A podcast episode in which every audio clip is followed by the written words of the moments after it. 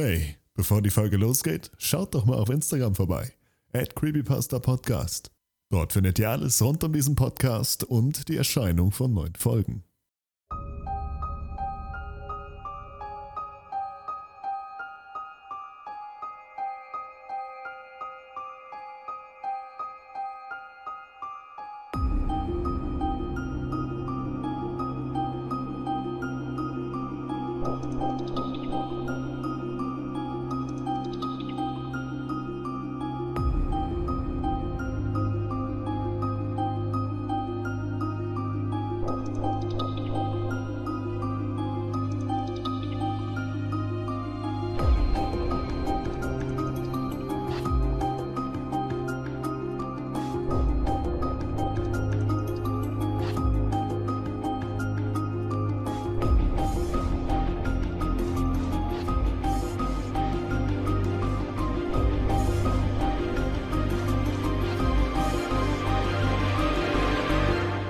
Lass mich damit beginnen, dass Peter Terry heroinabhängig war.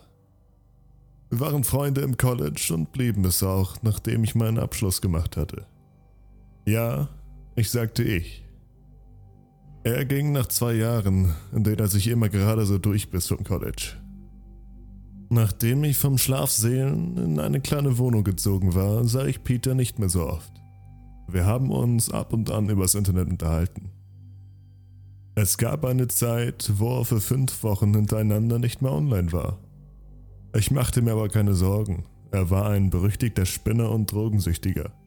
Also dachte ich mir, dass er bloß das Interesse verloren hätte. Dann sah ich ihn eines Nachts online. Noch bevor ich eine Konversation in die Wege leiten konnte, schickte er mir bereits eine Nachricht.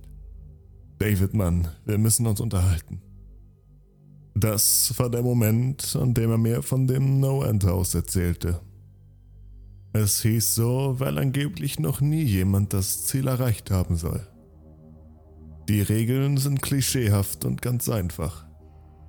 Erreiche den letzten Raum des Hauses und du gewinnst 500 Dollar. Das Haus hatte neun Räume. Es stand ein bisschen außerhalb der Stadt, etwa vier Meilen von meinem Haus entfernt. Offensichtlich hatte Peter es versucht und war gescheitert.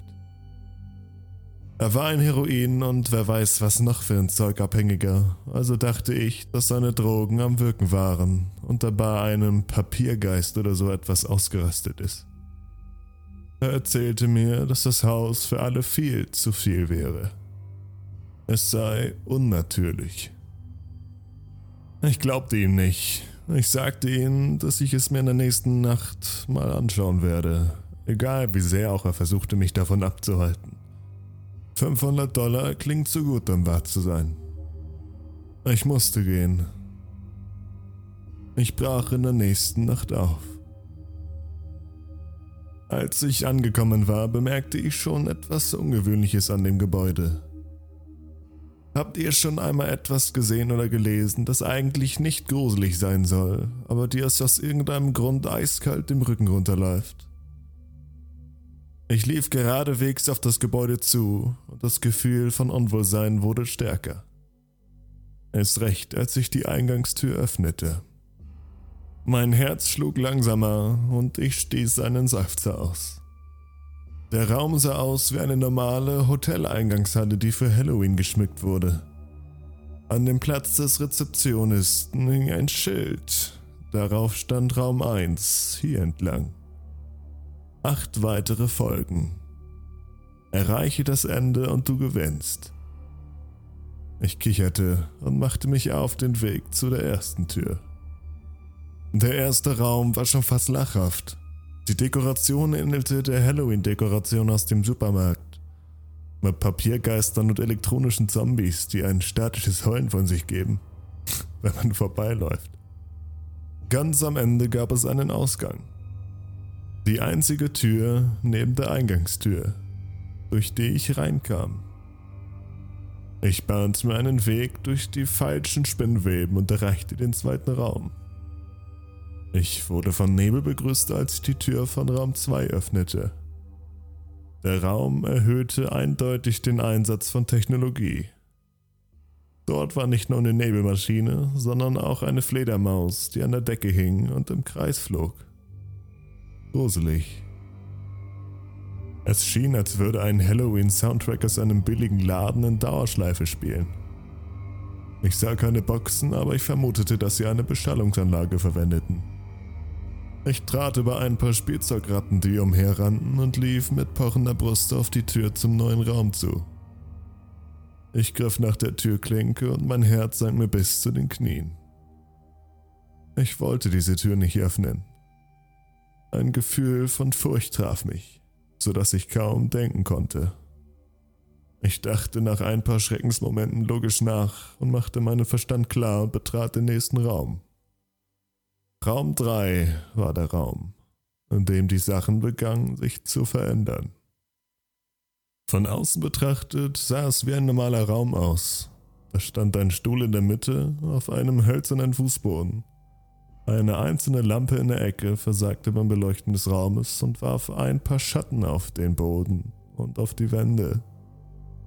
Das war das Problem. Einige Schatten. Plural. Neben den Schatten des Stuhls waren dort noch andere. Ich war kaum in den Raum drinnen, da war ich schon verängstigt. In diesem Moment bemerkte ich, dass irgendwas nicht stimmte. Ich kam nicht wieder durch die Tür, die ich automatisch versuchte zu öffnen. Sie war von der anderen Seite verschlossen. Das brachte mich auf. Hatte sie jemand abgeschlossen, als ich weitergegangen war? Das konnte nicht sein. Das hätte ich gehört. War es ein elektronisches Schloss, das automatisch zuging? Vielleicht. Aber ich war zu verängstigt, um wirklich nachzudenken. Ich drehte mich zurück zu dem Raum und die Schatten waren weg. Nur der Schatten des Stuhls blieb und der Rest war verschwunden. Ich fing langsam an zu laufen. Ich bekam als Kind öfters mal Halluzinationen, also tat ich die Schatten als bloße Einbildung ab. Ich fing an, mich besser zu fühlen, als ich den Raum halb durchschritten hatte. Ich sah herunter, als ich meine Schritte tat, und dann sah ich es. Oder besser gesagt, ich sah es nicht. Mein Schatten war nicht da. Ich hatte keine Zeit zum Schreien. Ich rannte so schnell ich konnte zur anderen Tür und warf mich ohne nachzudenken in den nächsten Raum dahinter hinein. Der vierte Raum war wahrscheinlich der am meisten verstörende. Als ich die Tür schloss, schien alles Licht herausgezogen zu sein und in dem vorherigen Raum zurückgehalten zu werden. Ich stand bewegungslos dort, umhüllt von Dunkelheit. Ich habe sonst keine Angst im Dunkeln, hatte ich noch nie. Aber ich war absolut verängstigt. Meine komplette Sicht hatte mich verlassen. Ich hielt meine Hand vor meinem Gesicht und ich wusste nicht, was ich tat. Ich kann es nicht erklären. Dunkelheit beschreibt es nicht. Ich konnte nichts hören. Es war totenstill. Selbst wenn man in einem geräuschsicheren Raum ist, kann man sich trotzdem atmen hören. Du kannst hören, dass du am Leben bist. Ich konnte es nicht.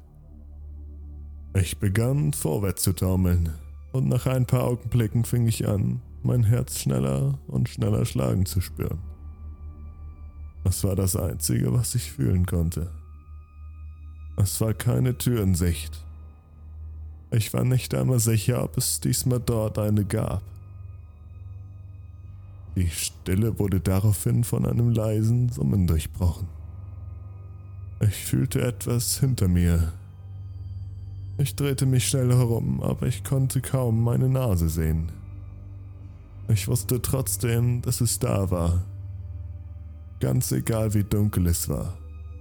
Ich wusste, dass da etwas war. Das Summen wurde lauter und kam näher. Schien mich zu umschließen, aber ich wusste, dass das, was auch immer dort vor mir war, näher kam. Ich ging einen Schritt zurück. Ich habe noch nie so eine Art von Angst gefühlt. Ich kann pure Angst noch nicht einmal beschreiben. Ich hatte noch nicht einmal Angst davor zu sterben. Ich hatte viel mehr Angst vor der Alternative. Ich hatte Angst davor, was dieses Ding mit mir vorhatte. Dann blitzten die Lichter für eine Sekunde und ich sah es. Nichts. Ich sah nichts. Und ich weiß, dass ich dort nichts sah. Der Raum war erneut in Dunkelheit gehüllt und das Summen war nun ein wildes Krächzen. Ich schrie protestierend, weil ich dieses gottverdammte Geräusch für keine weitere Minute hören wollte. Ich rannte rückwärts, weg von dem Geräusch und tastete nach dem Türgriff. Ich drehte ihn und fiel in Raum 5. Bevor ich den fünften Raum beschreibe, musst du etwas verstehen. Ich bin kein Drogensüchtiger. Ich habe in meiner Vergangenheit noch nie etwas mit Drogen oder irgendwelchen Psychosen zu tun gehabt. Außer diesen Halluzinationen, die ich bereits erwähnt hatte und diese hatte ich nur, wenn ich wirklich müde war oder gerade erst aufgestanden. Ich betrat das No-End-Haus bei klarem Verstand.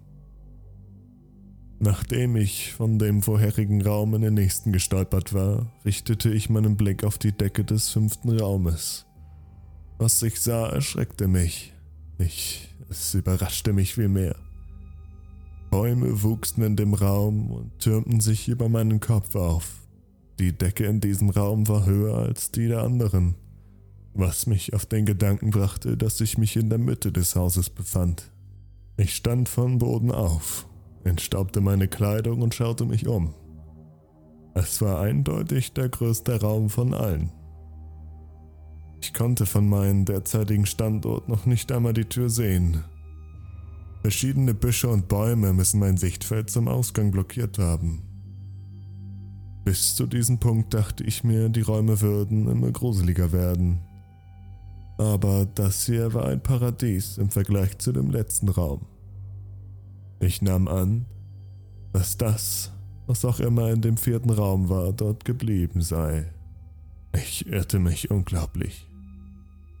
Als ich mich tiefer in den Raum begab, hörte ich typische Waldgeräusche wie das Zirpen von Grillen oder vereinzelte Flügelschläge von Vögeln die meine einzige Begleitung in diesem Raum zu sein schien. Das war die Sache, die mich am meisten beunruhigte. Ich hörte zwar die Geräusche von Käfern und anderen Tieren, sah diese aber nicht. Ich fing an, mich zu fragen, wie groß dieses Haus eigentlich war. Als ich es mir anschaute, bevor ich es betrat, kam es mir wie ein normales Haus vor. Es war eindeutig eins von der größeren Sorte, aber hier war fast ein kompletter Wald. Die Baumkronen beschränkten meine Sicht auf die Decke, aber ich nahm an, dass sie trotzdem da war. Wie hoch sie auch immer war, ich konnte außerdem keine Wände sehen. Der einzige Weg zu wissen, dass ich immer noch in diesem Haus war, war der Fußboden, der dem in den anderen Räumen ähnelte, der typischen dunklen Holzverkleidung. Ich lief tiefer und hoffte, dass sich nach dem nächsten Baum die Tür offenbaren würde. Nach ein paar Augenblicken fühlte ich, dass ein Moskito auf meinem Arm landete. Ich schüttelte ihn ab und ging weiter. Eine Sekunde später fühlte ich etwa zehn weitere um mein Gesicht herumschwirren.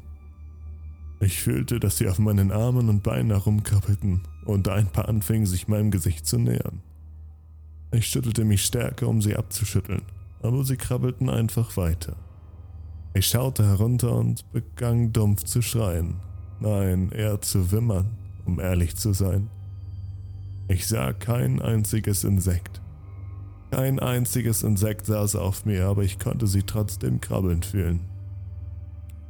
Ich konnte sie um mein Gesicht herumschwirren hören und fühlte, dass sie meine Haut stachen. Aber ich konnte keine von ihnen sehen. Ich warf mich zu Boden und fing an, mich herumzurollen. Ich war verzweifelt. Ich hasste Insekten. Vor allem die, die ich weder sehen noch anfassen kann. Aber diese Insekten konnten mich berühren und sie waren überall. Ich fing an zu kriechen. Ich hatte keine Ahnung, wo ich eigentlich hinging. Da war weder der Eingang noch der Ausgang. Irgendwo in Sicht. Also kroch ich einfach weiter und schüttelte meinen Körper aufgrund dieser Phantomkäfer. Nach einer gefühlten Stunde fand ich endlich die Tür. Ich griff nach dem nächsten Baum und zog mich hoch. Ich versuchte zu rennen, aber ich konnte nicht. Mein Körper war aufgrund des Kriechens und des Kämpfens, mit was auch immer es war, erschöpft. Während ich zitternden Schrittes auf die Tür zulief, nutzte ich jeden Baum auf dem Weg zur Unterstützung. Der Ausgang war nur ein paar Schritte von mir entfernt, als ich es hörte das leise Summen von vorhin. Es kam aus dem nächsten Raum und es hörte sich tiefer an als zuvor. Ich konnte es fast in meinem Körper spüren, als würde man während eines Musikkonzertes direkt neben den Verstärkern stehen. Das Gefühl von den Insekten ließ nach, während das Summen immer lauter wurde. Als ich meine Hand zur Türklinke ausstreckte, waren alle Insekten verschwunden. Aber ich konnte mich nicht dazu bewegen, die Türklinke herunterzudrücken. Ich wusste, dass wenn ich mich umkehren würde, die Insekten wiederkommen würden und es keine Möglichkeit gab, in den vierten Raum zurückzukehren. Ich stand bloß da und drückte meinen Kopf gegen die Tür mit der Aufschrift Raum 6 und drückte mit zitternder Hand langsam die Türklinke herunter. Das Summen war so laut, dass ich mich selbst nicht einmal denken hören konnte. Ich hatte keine andere Wahl, als weiterzulaufen. Raum 6 war an der Reihe und Raum 6 war die Hölle. Ich schloss die Tür hinter mir, mit geschlossenen Augen und dröhnenden Ohren. Das Summen umgab mich. Als die Tür ins Schloss fiel, hörte das Summen plötzlich auf. Ich öffnete voller Verwunderung meine Augen und die Tür, die ich gerade geschlossen hatte, war weg. Es war nur eine Wand dort. Geschockt schaute ich mich um. Der Raum war identisch zu Raum 3, mit demselben Stuhl, derselben Lampe, aber diesmal mit der richtigen Anzahl an Schatten. Der einzige wirkliche Unterschied war, dass es keine Ausgangstür gab und dass die Tür, durch die ich hereinkam, weg war. Wie ich bereits sagte, ich litt nicht mehr an mentaler Instabilität, aber in diesem Moment dachte ich, dass ich verrückt geworden wäre. Ich schrie nicht, ich machte keinen Laut. Zuerst kratzte ich an der Wand, die Wand war solide, aber ich wusste, dass die Tür dort irgendwo war. Ich wusste es einfach. Ich kratzte dort, wo zuvor die Türklinke war. Ich krallte verzweifelt beide Hände an die Wand und merkte, dass meine Fingernägel bis zu meiner Haut abgefeilt wurden. Ich fiel leise auf die Knie und das einzige hörbare Geräusch in diesem Raum war das unaufhörliche Kratzen an der Wand. Ich wusste, dass sie da war. Die Tür war da und ich wusste es. Wenn ich nur an dieser Wand vorbeikäme. Geht es dir gut? Ich sprang auf und drehte mich schlagartig um. Ich lehnte mich an die Wand hinter mir und sah, was genau zu mir sprach. Ich bereue es bis heute, dass ich mich umgedreht habe. Das kleine Mädchen trug ein weiches, weißes Kleid, das bis zu ihren Knöcheln herunterging. Sie hatte langes blondes Haar bis zur Mitte ihres Rückens, blasse Haut und blaue Augen. Sie war das angsteinflößendste, was ich jemals gesehen hatte und auch jemals sehen werde. Als ich sie ansah, sah ich zu einem das junge Mädchen, aber zum anderen auch etwas anderes. Dort, wo sie stand, sah ich etwas wie einen Männerkörper, nur etwas größer als normal und mit Haaren bedeckt. Er war von Kopf bis Fuß nackt, aber sein Kopf war nicht menschlich und seine Füße waren Hufe. Es war nicht der Teufel, aber in diesem Moment hätte er es sein können. Dieses Wesen hatte den Kopf eines Schafbocks und die Schnauze eines Wolfes. Es war beängstigend und das gleiche galt auch für das kleine Mädchen vor mir. Sie hatten die gleiche Gestalt, ich kann es nicht wirklich beschreiben, aber ich sah sie gleichzeitig. Sie teilten sich dort denselben Platz aber es fühlte sich an, als würde ich in zwei verschiedene Dimensionen schauen. Wenn ich das Mädchen sah, sah ich das Wesen, und wenn ich das Wesen sah, sah ich das Mädchen. Ich konnte nicht sprechen, ich konnte nicht gerade einmal sehen. Mein Verstand wehrte sich, das, was ich sah, zu verarbeiten. Ich hatte vorher schon Angst gehabt, aber ich hatte noch nie zuvor etwas mehr Angst, als in dem vierten Raum gefangen zu sein. Das war bevor ich den sechsten Raum betreten habe. Ich stand nur da und starrte auf das, was auch immer zu mir sprach. Es gab keinen Ausgang. Ich war hier mit diesem Ding eingesperrt. Und dann sprach es wieder. David, du hättest hören sollen. Als es sprach, hörte ich einerseits die Worte des kleinen Mädchens, aber andererseits sprach das Wesen durch meinen Verstand in einer Stimme, welche ich nicht versuche zu beschreiben. Es gab dort keine anderen Geräusche. Die Stimme wiederholte den Satz nur immer und immer wieder in meinem Verstand und ich stimmte ihr zu. Ich wusste nicht, was ich tun sollte. Ich versank im Wahnsinn, aber ich konnte meinen Blick einfach nicht von diesem Ding abwenden. Ich fiel auf den Boden. Ich dachte, dass ich ohnmächtig geworden war, aber der Raum ließ mich nicht. Ich wollte nur, dass es aufhört. Ich lag auf der Seite mit weit geöffneten Augen, während dieses Wesen auf mich niederstarrte. Direkt vor mir huschte eine batteriebetriebene Ratte aus dem zweiten Raum entlang. Das Haus spielte mit mir, aber aus irgendeinem Grund sorgte der Anblick der Ratte dafür, dass ich meinen Verstand beruhigte und ich mich in Ruhe umsehen konnte.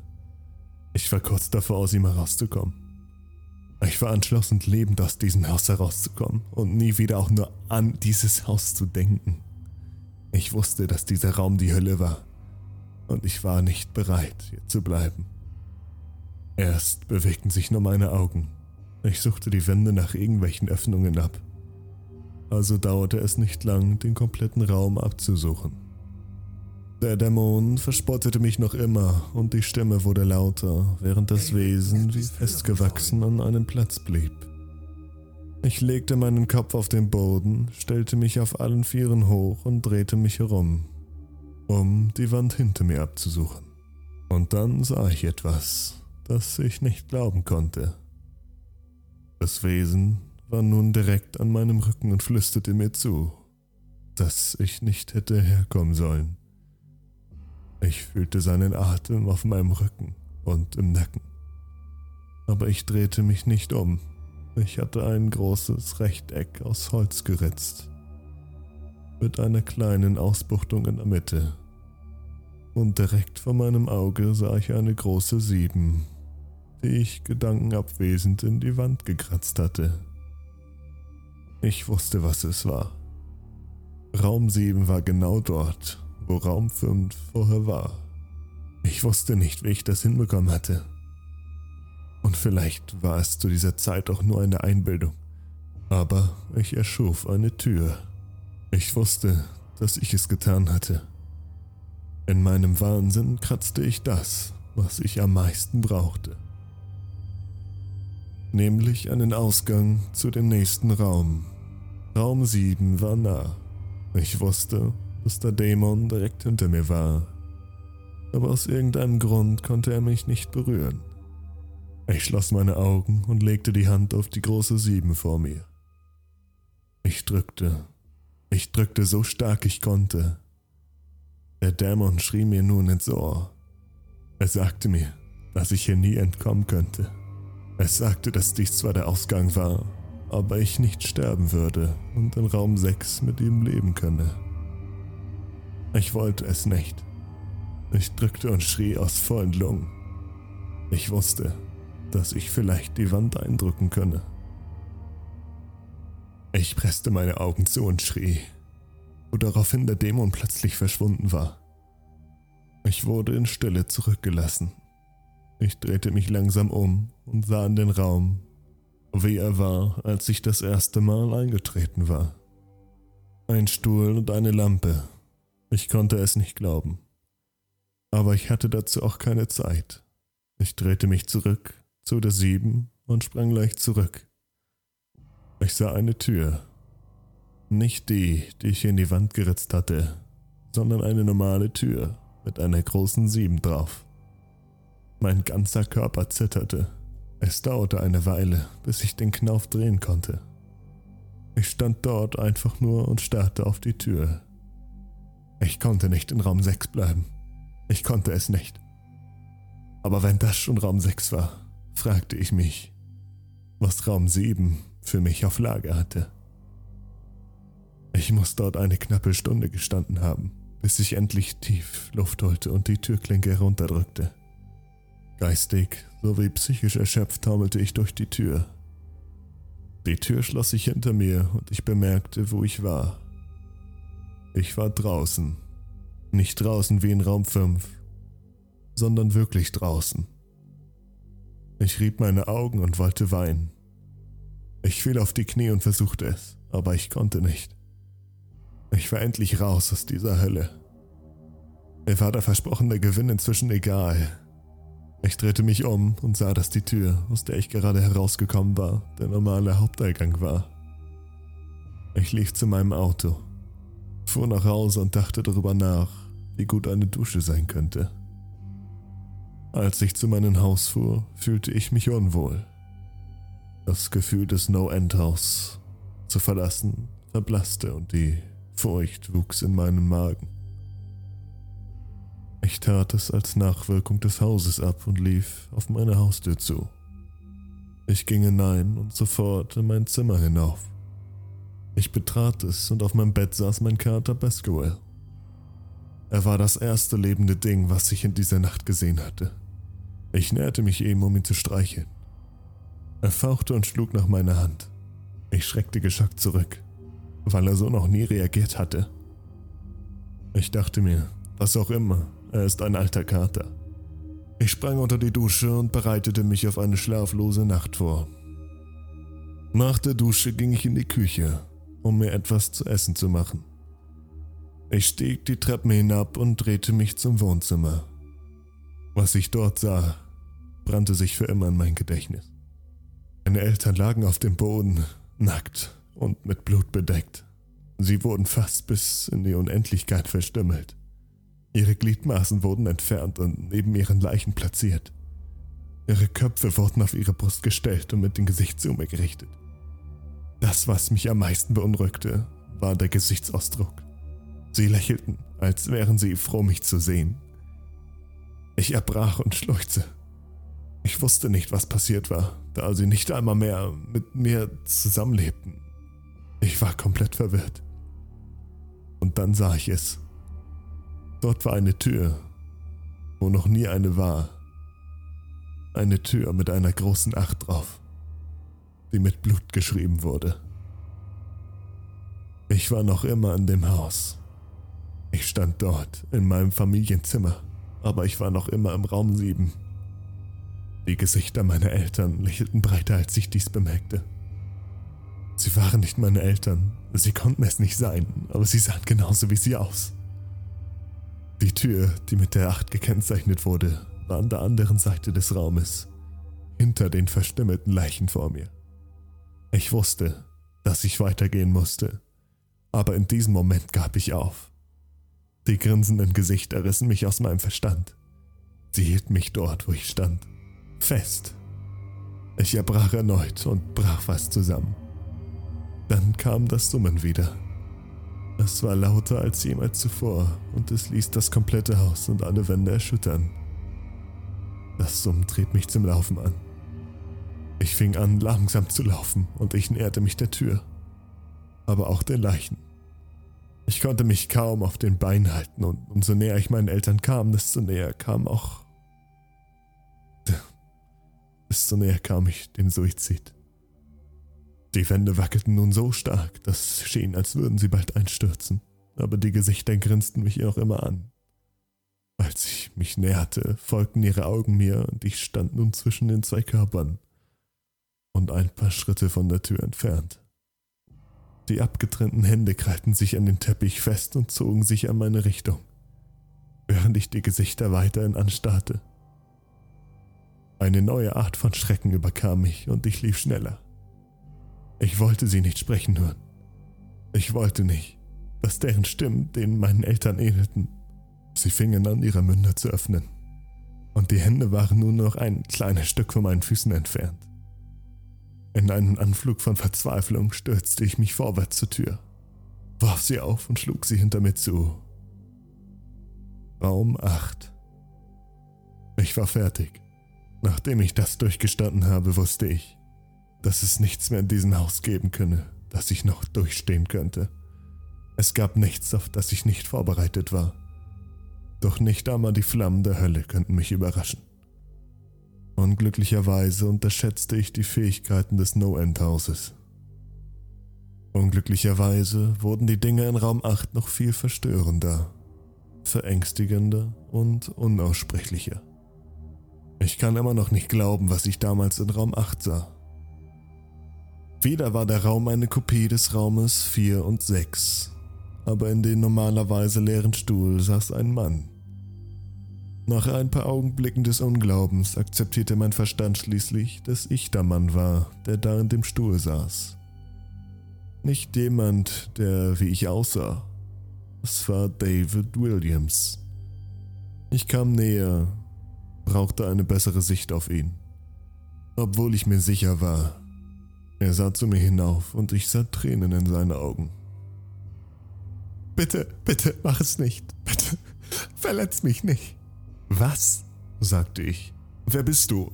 Ich werde dich nicht verletzen. Doch wirst du, sagte er schluchzend. Du wirst mich verletzen und ich möchte das nicht. Er saß auf dem Stuhl, mit nach oben geneigten Bein und fing an, nach vorn und nach hinten zu wippen.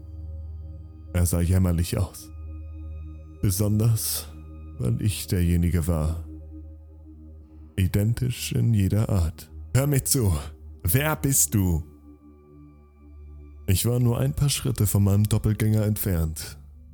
Das war die merkwürdigste Erfahrung bis jetzt, mit mir selbst zu reden. Ich hatte keine Angst, aber ich würde sie bald haben. Warum bist du? Du wirst mich verletzen und du, du wirst mich verletzen, wenn du hier verschwinden möchtest. Du wirst mich verletzen. W warum sagst du das? Beruhig dich einfach, okay? Lass uns die Sache aufklären. Und dann sah ich es. Dieser David, der dort saß, trug die gleiche Kleidung wie ich. Nur, dass dort ein kleiner Flicken auf sein Shirt war, welches die Nummer 9 trug. Du wirst mich verletzen, du wirst mich verletzen. Bitte nicht, du wirst mich verletzen. Ich konnte meine Augen nicht von dieser kleinen Nummer auf seiner Brust abwenden. Ich wusste genau, was es war. Die ersten paar Türen waren simpel, ganz normale Türen. Aber nach einer Weile wurden sie unklarer. Sieben war von meinen eigenen Händen in eine Wand gekratzt. Acht war mit Blut über den Leichen meiner Eltern markiert. Aber neun. Diese Nummer war auf einer Person, auf einer lebenden Person. Und noch immer das Schlimmste war, dass sie wie ich aussah. David, musste ich fragen. Ja, du wirst mich verletzen, du wirst mich verletzen, erfuhr sein Schluchzen und Wippen fort. Er antwortete auf den Namen David. Er war ich. Er hatte sogar meine Stimme. Aber diese neun. Ich durchschritt den Raum für ein paar Minuten, während er in seinem Stuhl schluchzte. Dieser Raum hatte keine Tür. Und ähnlich wie Raum 6 ist die Tür, die durch die ich hereinkam, verschwunden. Aus irgendeinem Grund wusste ich, dass mir das Kratzen hier nicht weiterhelfen würde. Ich musterte die Wände und den Boden und den Stuhl herum und steckte meinen Kopf darunter, um zu sehen, ob dort etwas war. Unglücklicherweise war dort etwas. Unter dem Stuhl war ein Messer. Darauf stand ein Schriftzug, der lautete Für David von der Geschäftsführung. Ich hatte ein dunkles Gefühl in meinem Magen, als ich dies las. Ich wollte alles hinwerfen denn das Letzte, was ich wollte, war, das Messer unter den Stuhl wegzunehmen. Der andere David war immer noch unkontrolliert am Schluchzen. Unbeantwortbare Fragen schossen mir durch den Verstand. Wer hat das Messer hier verstaut? Und woher wussten sie meinen Namen? Und nicht zu vergessen, warum ich zum einen auf dem kalten Holzboden und zum anderen auf einem Stuhl saß, schluchzend und bettelnd nicht verletzt zu werden. Es war einfach zu viel, um es zu verarbeiten. Das Haus und die Geschäftsführung haben die ganze Zeit mit mir gespielt.